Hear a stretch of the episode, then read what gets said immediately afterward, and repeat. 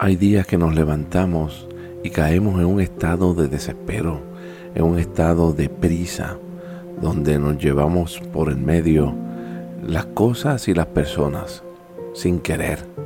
Pero esto ocurre porque nos olvidamos de aquello que es fundamental en nuestra vida. Y pensamos en muchas ocasiones como si Dios se hubiera escondido y se olvidara de nosotros como si estuviera jugando con nosotros al esconder. Sin embargo, Él nos recuerda en este día lo siguiente. Él dice, me dejé buscar por los que no preguntaban por mí. Me dejé hallar por los que no me buscaban. Dije, aquí estoy, aquí estoy, a una nación que no invocaba mi nombre.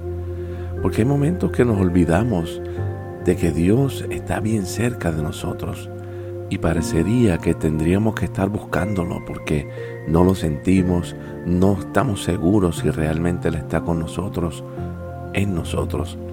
Jesús dijo que Él estaba no solamente con, sino que está en nosotros.